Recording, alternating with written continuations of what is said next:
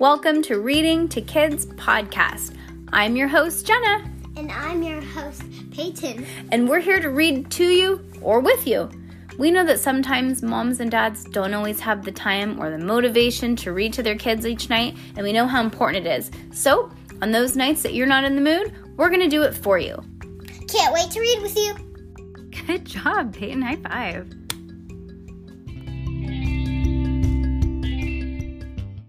Okay, we are ending. Actually, we're not even ending Heidi Heckelbeck and going into spooky season, like I just said, huh? Because Heidi's a witch, so it kind of is like our pre-spooky season. And a series of unfortunate of unfortunate events is like totally spooky, so that works. And guess what we're gonna read first? Do you remember, Peyton? Mm-hmm. Look. Mm-hmm. What is it? Coraline. After this book, we are reading Coraline, and it is so cool. It's an actual like novel. No. No? Doesn't keep it a secret. No, because then they can get the book Coraline. This one was illustrated by Dave McKean, and we got it from Barnes and Nobles. And let me see, it's the one that is. Let's see, how many pages is it? It's like 150 pages. So that's the version that we're reading if you guys want to get it and follow along. Okay. Last book of Heidi Heckleback. Beck, Heckleback. Book 36, Heidi Heckelbeck, The Secret's Out. What do you think that means? Wait, when did we read it? This morning. Oh, we read, remember, we read it on Wednesday and we forgot we read that one. No, when did we read when she went, was, uh, with, um, At the beach? nope, ice skating with Melody. Oh, I think it just looked like they were ice skating. I think they were just walking and it was white, so I think it looked like they were ice No, skating. they had ice skating Oh, shoes on. okay. Well, I don't know if they actually ice skated in the book. Weird. Wait, Yeah. But when was it? This morning. Mm-hmm. It was the one where she felt bad because Heidi, remember, because her mom, I Was the news- awake this morning. her mom was a newscaster and said it was going to snow. Oh my gosh, you, Peyton, Jiminy Christmas. All I knew. All right, Heidi Heckelbeck, The Secret's Out. This is the most recent Heidi Heckelbeck book, so this is the most up to date book from Heidi Heckel. Chapter 1 A Perfect Start. Heidi woke up before her alarm and before mom could pop in to say, Wake up, Buttercup. Heidi even woke up before her little brother Henry. She hopped out of bed and glanced in the mirror.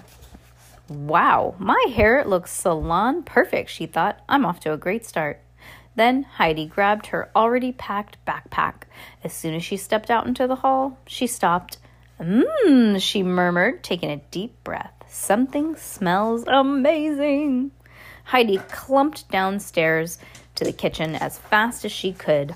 Dad had made his famous salted dark chocolate waffles. It's not even Saturday, Heidi exclaimed as she picked two perfect waffles. She sat at the table and sighed happily.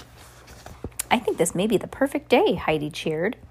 Dad pulled a waffle off of the iron with a fork. Well, don't jinx it, he said. That's funny, Mom said. I'm having a perfect day too.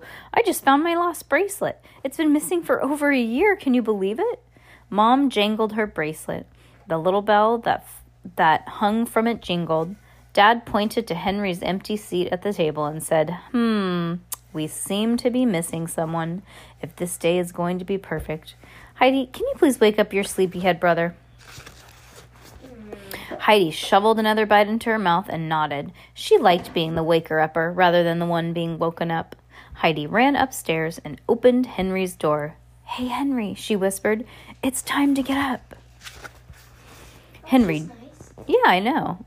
You know what I think my siblings would have done from the they're like, "Yeah, sure." And then from the kitchen table say, "Henry!" And then their mom and dad would be like, "That is not what we meant. We could have done that." right? Henry jumped out of bed and flopped like a fish out of water. "Don't whisper."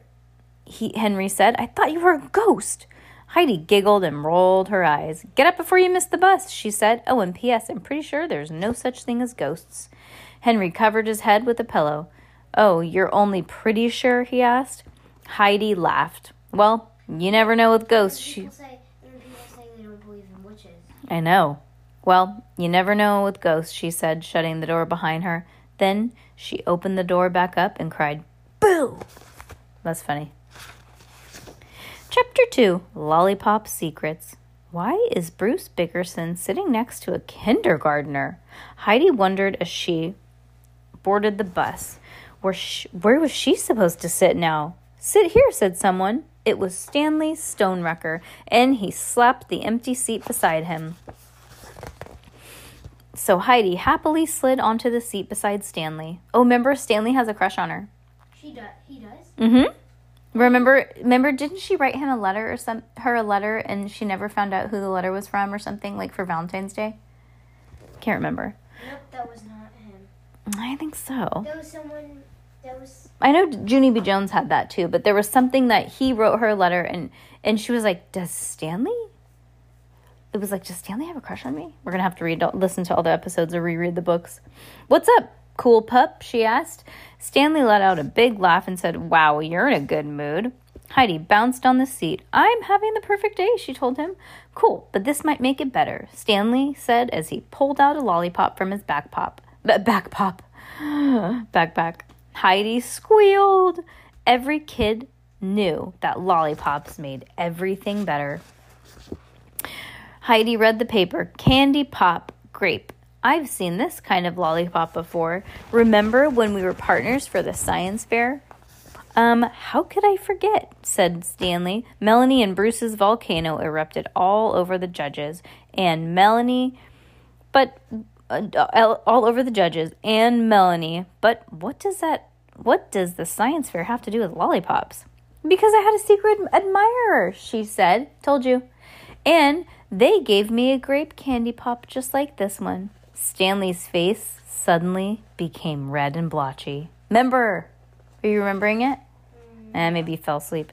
Is something wrong? asked Heidi. Stanley rubbed his red cheeks and said, Well, um, those lollipops were for me, Heidi. Heidi's eyes went wide as she said, No way! From you? Why didn't you ever tell me? Stanley shrugged. Well, I guess I chickened out, but I won't now. Maybe we could hang out sometime together? Unless you don't want to or anything, it's cool. Ooh. Heidi couldn't believe her ears. I'd like that, she said as the bus arrived at school. Heidi and Stanley stood up and filed off the bus with the other kids. Stanley met up with his friends. Lucy Lancaster and Bruce waved to Heidi all over on the playground. Sorry you had to sit with Stanley, Bruce said. I told that kid my seat was saved, but he wouldn't budge. Heidi shrugged and said, No biggie. She decided to keep her secret about Stanley to herself. Chapter. Was that already chapter two? Yeah, Lollipop Secrets. Chapter 3 Panicky Principal. Heidi skipped down the hall to her classroom until she heard Principal Pennypacker on the PA system. Attention, students! Attention, students, he announced. Will Heidi Heckelbeck and Mel- Melanie Maplethorpe please come to the principal's office? Oh my gosh, all the witches in the school. Ah! Lucy and Bruce looked at Heidi as if she had suddenly turned into a criminal. Heidi, what did you do? asked Lucy. Heidi's mind cartwheeled as she tried to think if she had done anything. Nothing that I know of, she said. Then the principal came back on the PA system. Please hurry, girls. Lucy and Bruce's eyes grew wider. He sounds worried, said Bruce. Maybe even panicky, added Lucy. Heidi tried to play it cool. I'm sure everything's fine, she said, but her perfect day feeling was beginning to slip. Principal Pennypacker greeted Heidi at the door in his office. Heidi, please come inside. Melanie is already here. Heidi sat next to Melanie, who looked very bored. Okay, what's the deal, Principal Pennypacker? asked Melanie. Did we like win an award or something? Or are we like changing schools because we're too smart for this place? Heidi rolled her eyes and thought, sometimes Melanie can be so rude. Principal Pennypacker slipped his hands slipped his hands into his pocket. No, no, it's nothing like that, he said. I need to know if either of you have been having a perfect day. Melanie's ponytail swished from side to side as she shook her head. Oh, I'm having an average day, she said. It's fine but not perfect. Principal Penny Principal The principal pressed his hands together. Good, he declared. A plain old normal day is just right. And what about you, Heidi? Um, I actually am having a perfect day, Heidi admitted. Is that bad? the principal nervously patted the tuft of his hair on either side of his head, maybe to make sure they were still there. Oh, Merg, was all he said. Suddenly, a swirl of sparkles, a swirl of sparkles circled around Heidi and Melanie and the principal. Then whoosh, the sparkles swished out of the window. Melanie sat up straight. What just happened? Principal Pennypacker gave them a worried smile. Oh, I'm sure it's nothing to worry about, he said. You two can go back to class now. I'll take it from here. Melanie stood up. I would just like to say something super weird just happened, and now we have to go back to class, and this is officially not a perfect day. And for the first time in her life, Heidi agreed with Melanie. Wow. Heidi had seen that swirl of sparkles before, and she knew exactly what it was magic. And all that magic had left the room. But did that mean Heidi's had left her too? Chapter 4 Hiccups. As the girls walked back to class, Heidi no longer had a spring in her step.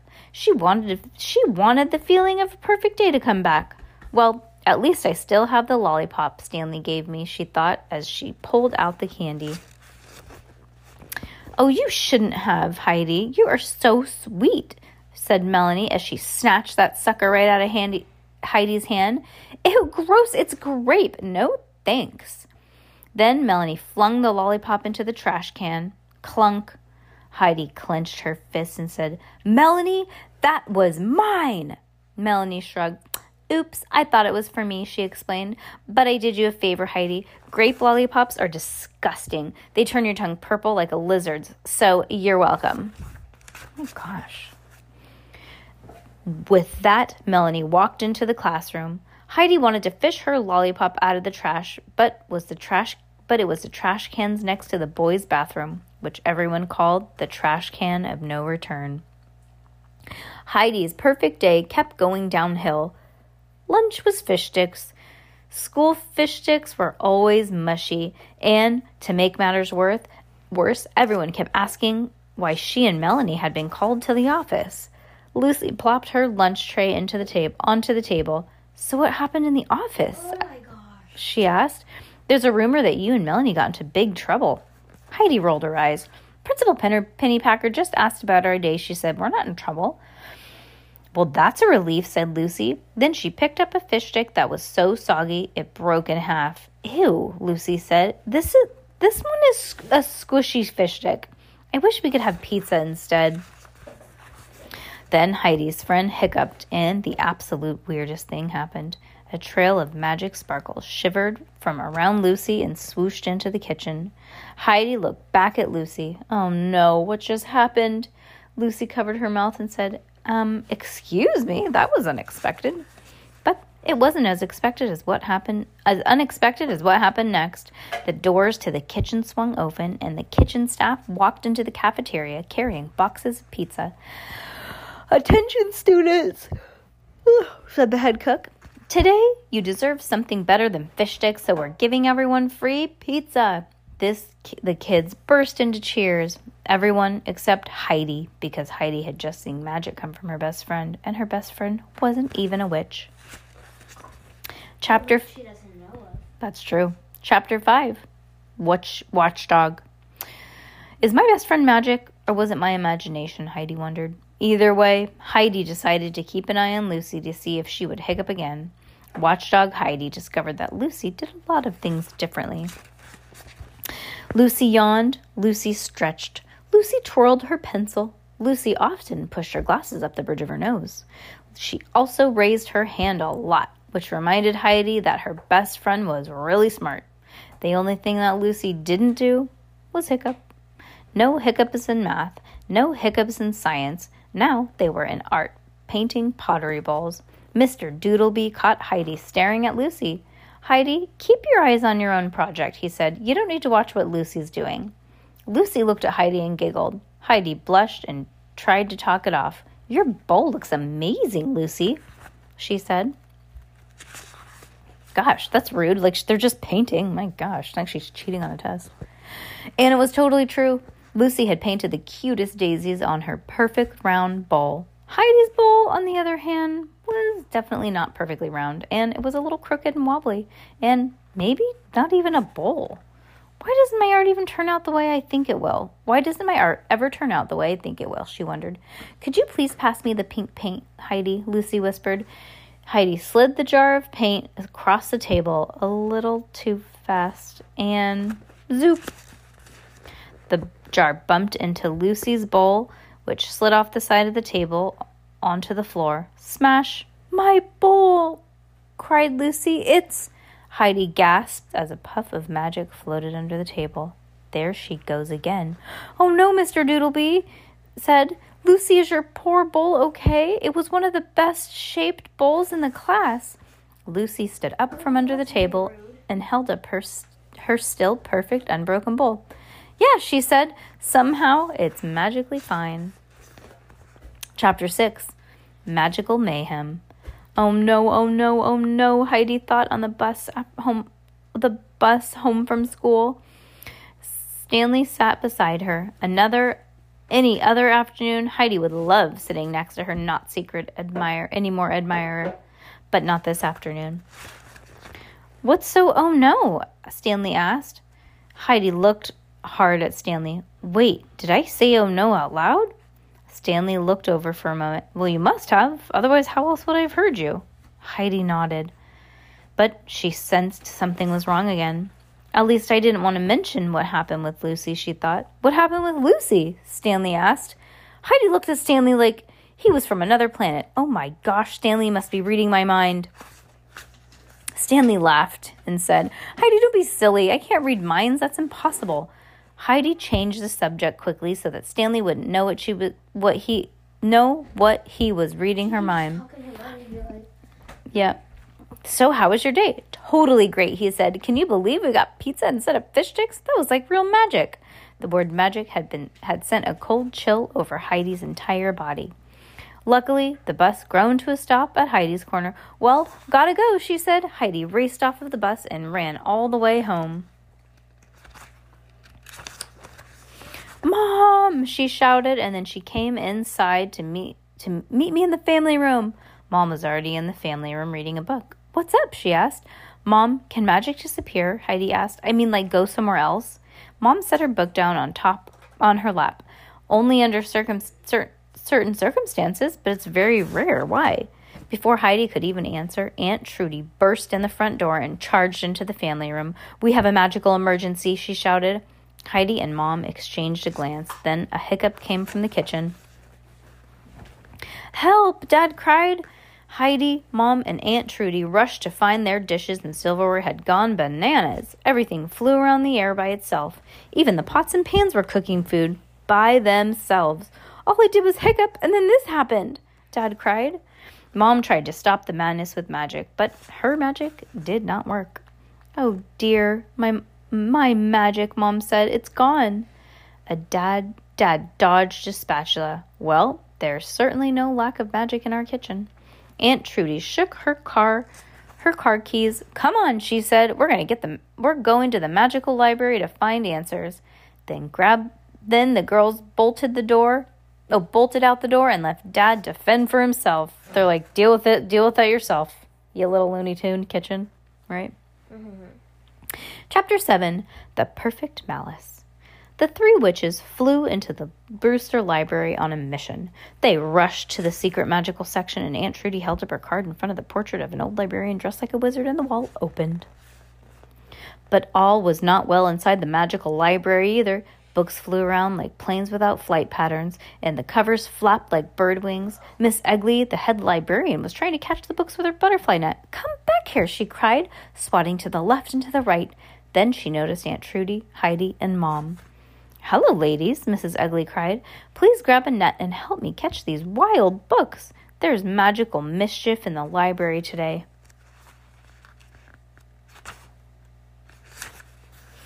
So they grabbed the nets and charged after the flying books.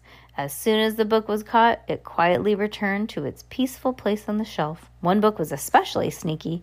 Heidi chased after it around the tree and stood behind the library, in the, uh, stood in the middle of the library. But what she found on the other side of the tree was a familiar man who had a tuft of hair on either side of his head. Heidi stopped in her tracks. Principal Pennypacker, what are you doing here? Dude, I knew it!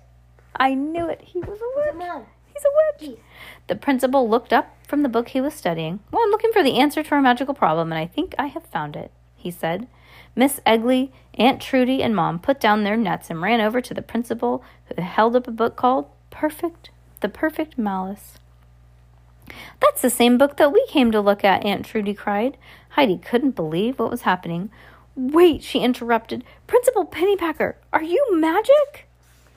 Well, not at the moment, the principal admitted. I've lost my magic due to the Perfectus Malice. Heidi shook her head. The what? The Perfectus Malice. It's a magical transfer that is very, very, very rare. Principal Pennypacker explained. The transfer usually happens when a magic of a witch or a wizard launches on someone or something close to them.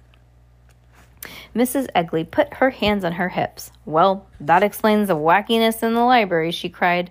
My magic must have gone to my books. The principal nodded and continued. Most witches and wizards don't notice it because the magic returns to them that, that very next day. However, if someone else knowingly uses the magic during the Perfectus Malice, then the magic becomes confused and it doesn't know where it belongs. Oh, it's like the magic is like its own entity. Uh oh, thought Heidi. Then what happens? Principal Pennypacker took off his glasses. If the magic becomes confused with its true witch and wizard, the magic could go and stay with someone else. He said, This means the rightful witch or wizard could lose their magic forever. Heidi gulped. Forever, forever? The principal nodded. Yes, forever, forever. Chapter 8 A Magic Witch Hunt. Okay, let's not panic, Mrs. Eggley said. Try to think of where your magic could have gone. Mine has clearly gone to these flying books, so order should be restored tomorrow. I'll bet my magic has gone to my husband, said Mom. And my magic has gone with either my either my bird or my one of two cats. There were a lot of pet treats floating around my house now now that I think about it. Heidi instantly knew where her magic had gone as well. Lucy. Mom, can you take me to the Lancasters? asked Heidi asked. Of course, said Mom.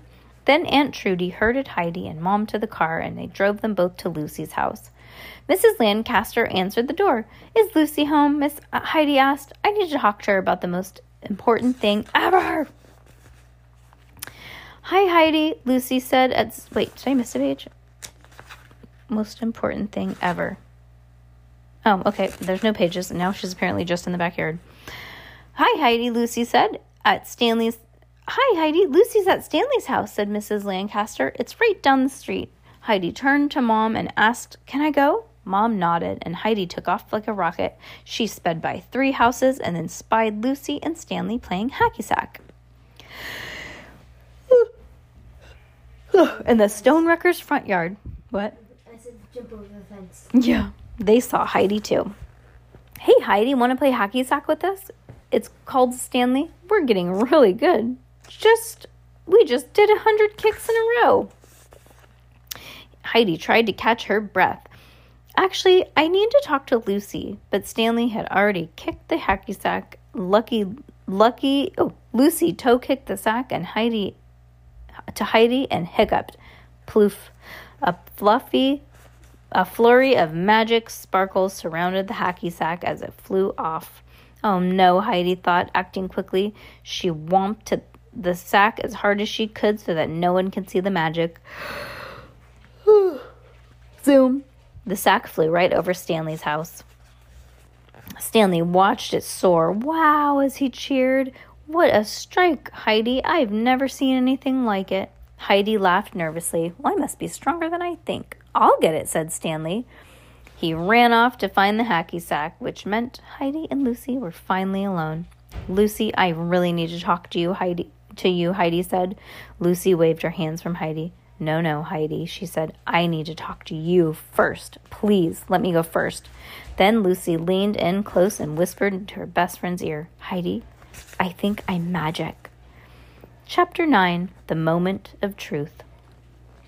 Lucy couldn't stop talking. Just think about it, Heidi. I wished for pizza at lunch and we got pizza. And then my bowl smashed into an art and I wished it didn't happen and my bowl was okay. There's no other way to explain it. It must be magic.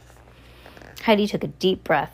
Well, here it was, the moment of truth, the moment that she had feared since the day she found out she was a witch. Heidi had to share her secret.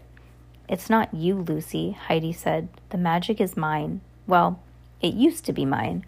Oh, Lucy, I have a secret and you can't tell anyone. I'm a witch.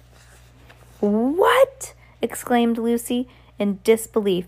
You're a witch? But how? Witches are ugly and old with pointy hats and cauldrons and spells of eyes and newts. And, um, you have a black cat? Heidi rolled her eyes and explained, No, silly, those are just storybook witches and things. I'm a real witch, and real witches look like normal people, except they're magic. Well, that is, until the Perfectus Malice happened. Lucy gasped. The Perfectus Malice? Wow, that sounds bad. It is bad, Heidi said. It transfers a witch's magic to someone else. And in, in my case, it was you. Maybe a bit of a little bit of Stanley. But I would never take your magic away, Heidi, Lucy said. Can I wish it back to you?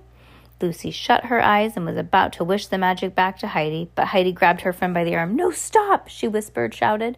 The magic will come back to me by itself as long as you don't use it on purpose.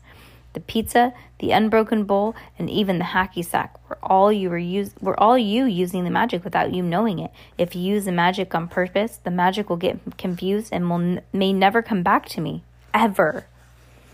Lucy nodded. So if I wish the magic back to you, I would be using it on purpose, and that's not good. Okay, I promise not to use the magic on purpose. Heidi threw her arms around Lucy. Oh my gosh, thank you, Lucy, she said. Lucy pulled back and looked into Heidi's eyes. I still can't believe you're a witch, she said. Well, I'll have to talk. We will have to talk about this more tomorrow. Heidi could hear Stanley running back towards them, and he was holding up the hacky sack in victory. You really walloped that sack, Heidi, Stanley said. It went into your into the yard behind my backyard. You've got some magic foot there.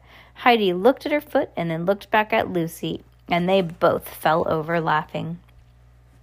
Chapter 10 bewitched. The next morning, Heidi heard a moaning and a wailing in her room. Ooh, ooh. It was a ghost, a real ghost floating in her room. Heidi screamed and pulled the covers over her head. Then she heard giggles. Henry's giggles. She pulled down the covers and Henry yanked a sheet off his body. Gotcha, he said. Now, now, uh, now get up or you'll miss the bus. Heidi kicked off of her covers. Merg, she grumbled. This was definitely not the start of a perfect day. This was the start of a normal day. Maybe that was a good sign? Heidi slid out of bed and hurried to the kitchen. Mom, did you get your magic back? she asked. Mom gave a snap to answer, and there was a puff of smoke. Instantly, Heidi was changed out of her pajamas and in and dressed for school and a full breakfast on the front in front of her. Does that answer your question? Mom said with a wink. And I sense that your magic is back too. As soon as Mom said that, a whoosh of warmth flowed flowed through Heidi's body. Her magic was back. Welcome back, old friend, she whispered. But on the bus to school on oh, on the bus, Heidi noticed neither Bruce nor Stanley was there. She was actually kind of glad because her worries weren't over yet. Heidi had still had to face Lucy. What would life be like now that Lucy knew she was magic? As usual, Lucy was waiting for her when the bus pulled in. We have to talk, said Lucy, the moment Heidi's feet hit the ground. Heidi braced herself for the witch conversation. Here it comes, she thought, the talk I never wanted to have. Lucy grabbed Heidi by the hand and pulled her away from the other kids. Um, so FYI, Bruce Bruce's mom called my mom and said that Bruce wouldn't be on the bus today, Lucy said. But you probably already noticed that. Heidi raised her eyebrows. So what do you so I think I noticed because I'm magic, Lucy laughed. No, silly. You noticed because you were on the bus, she said. Why would why would I think that you're magic? Heidi's backpack slid right off her shoulder and crashed to the ground. What in all of Brewster is going on? Heidi thought. Before Heidi could say anything, Principal Pennypacker walked over. Just the student I was looking for, she, he said. Lucy, may I borrow Heidi for a moment? Lucy nodded and said, Of course. See you in class, Heidi. Heidi was waved as her friend left, and then she turned to principal to the principal. I told Lucy that I was magic yesterday, and she doesn't seem to remember any of it now, Heidi said. How is that possible? Principal Pennypacker smiled. Good, he said. Apparently, anyone affected by Perfectus Malice forgets everything that happened to them once the magic magic transfers back. Heidi clapped her hands. That meant that Stanley would forget about the reading her mind too. Best news ever, Heidi said with a squeal, even though she thought she was not a squealy kid. It's called the forgetting, said Principal Pennypacker. Soon you won't remember that I'm magic either, which is why I want to give you this. Oh, interesting. He pulled out a booklet from his pocket and handed it to Heidi. It said Broomsfield Academy across the top. This is some information about a boarding school that also has a secret school of magic, he said. Maybe you'd like to apply there when you're old enough. Yes, sir, I'd love that, said Heidi. My friend Sunny mentioned this school to me, and I can't wait to learn more. The principal nodded. Your mother and Aunt Trudy can tell you more about it too, he said. Now, off to class or you'll be late. Heidi shoved the booklet into her backpack and headed to class. Lucy was waiting at the desk next to hers. She was fidgeting with a mechanical pencil. What did Mr. Principal? Oh, what did Principal Pennypacker want now? She asked. Oh, nothing. He said he just wanted to give me some school booklet. Lucy nodded and twisted her mechanical pencil again. It still didn't work. Do you have a pencil I can borrow? She said. Mine's broken. Let me check, said Heidi. She leaned over and rubbed I rummaged through her backpack for a pencil case. Hiccup! Heidi paused and felt a sizzle of magic in the air, but then she shook it off. Hey, did you just hiccup? Heidi asked. Uh, yeah, I guess I did, said Lucy. Weird. Well, here you go, said Heidi as she handed Lucy a purple pencil, and her friend smiled. Actually, never mind. Mine's working again, anyways. There, thanks, anyways. Heidi shrugged and popped the pencil back into her case and sighed. Well, it sure is nice to have everything back to normal. Uh, that's not normal, Peyton. Look. Gosh, are you sleeping? She's sleeping. Merg, she's sleeping. Well, interesting. Okay, that's it. Is there going to be a next book? Have you ever wondered what Heidi Heckelbeck's life is when she grows up? You don't need magic to find out. Introducing middle school and other disasters. No way! Well, I guess that answers me. Looking for more magic? Visit HeidiHeckelbeckBooks.com for extra activities and Book of Spells blog. Oh, that's cool. Well, I guess we're going to be looking up for middle school disasters. Cool.